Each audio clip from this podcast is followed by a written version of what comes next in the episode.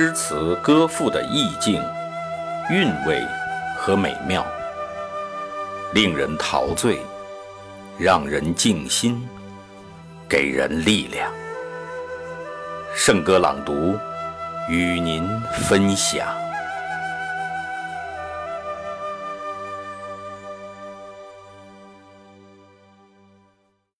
荷塘月色》，作者朱自清。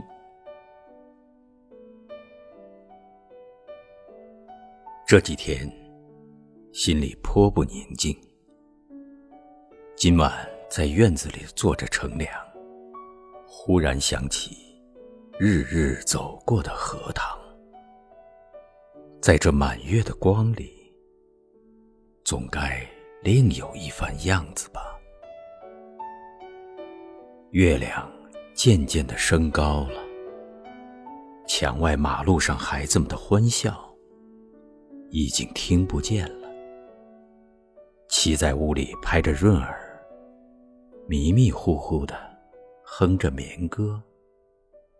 我悄悄的披了大衫，带上门出去，沿着荷塘。是一条曲折的小梅屑路。这是一条幽僻的路，白天也少人走，夜晚更加寂寞。荷塘四面长着许多树，蓊蓊郁郁的。路的一旁是些杨柳和一些不知道名字的树。没有月光的晚上，这路上阴森森的。有些怕人，今晚却很好。虽然月光，也还是淡淡的。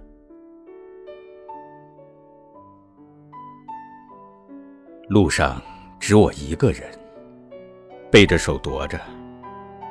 这一片天地好像是我的，我也像超出了平常的自己，到了另一个世界里。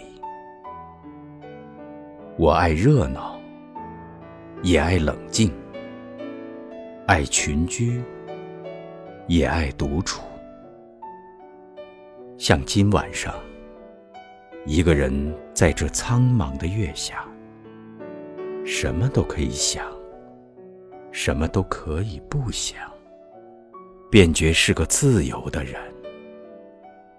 白天里一定要做的事，一定要说的话。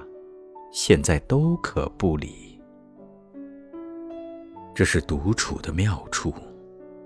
我且受用这无边的荷香月色好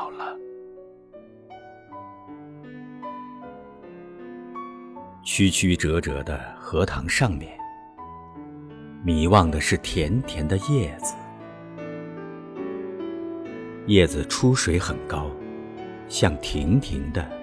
舞女的裙，层层的叶子中间，零星的点缀着些白花，有袅娜的开着的，有羞涩的打着朵的，正如一粒粒的明珠，又如碧天里的星星，又如刚出浴的美人。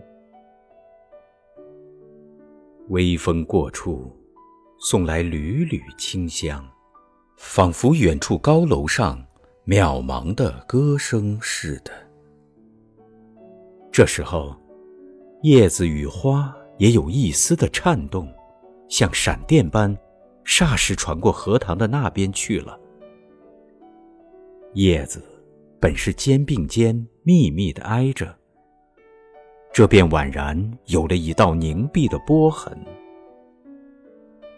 叶子底下是脉脉的流水，遮住了，不能见一些颜色；而叶子却更见风致了。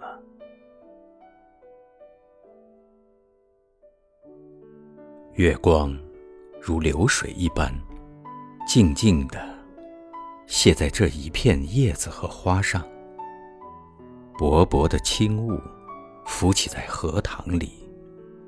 叶子和花仿佛在牛乳中洗过一样，又像笼着轻纱的梦。虽然是满月，天上却有一层淡淡的云，所以不能朗照。但我以为，这恰是到了好处。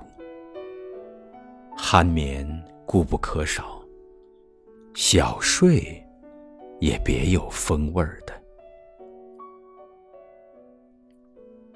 月光是隔了树照过来的，高处丛生的灌木，落下参差的斑驳的黑影，俏冷冷如鬼一般。弯弯的杨柳的稀疏的倩影，却又像是画在荷叶上。塘中的月色并不均匀，但光与影有着和谐的旋律，如梵阿玲上奏着的名曲。荷塘的四面，远远近近，高高低低都是树，而杨柳最多。这些树将一片荷塘重重围住，只在小路一旁。露着几段空隙，像是特为月光留下的。树色一粒是阴阴的，乍看像一团烟雾，但杨柳的风姿，便在烟雾里也辨得出。树梢上隐隐约约的是一带远山，只有些大意罢了。树缝里也露着一两点路灯光。没精打采的，是可睡人的眼。这时候，最热闹的，要数树上的蝉声与水里的蛙声。但热闹是他们的，我什么也没有。忽然想起采莲的事情来了。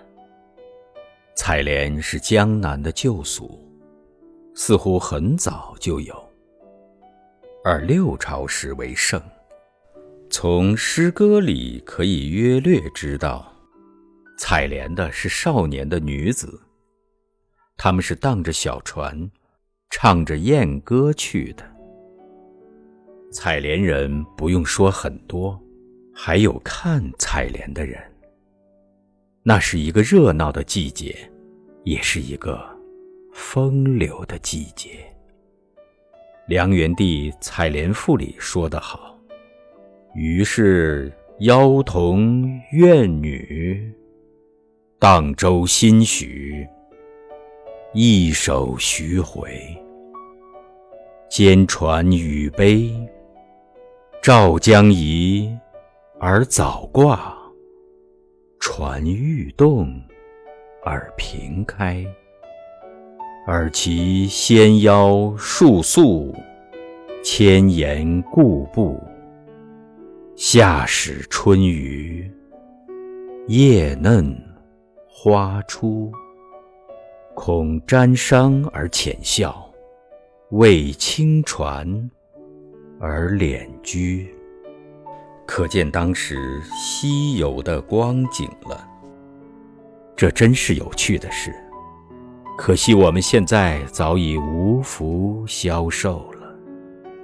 于是又记起《西洲曲》里的句子：“采莲南塘秋，莲花过人头。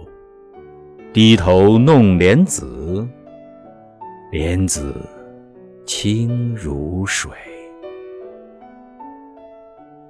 今晚若有采莲人，这儿的莲花也算得过人头了，只不见一些流水的影子是不行的。这令我到底惦着江南了。这样想着，猛一抬头，不觉已是自己的门前。轻轻的推门进去，什么声息也没有。妻。已睡熟好久了。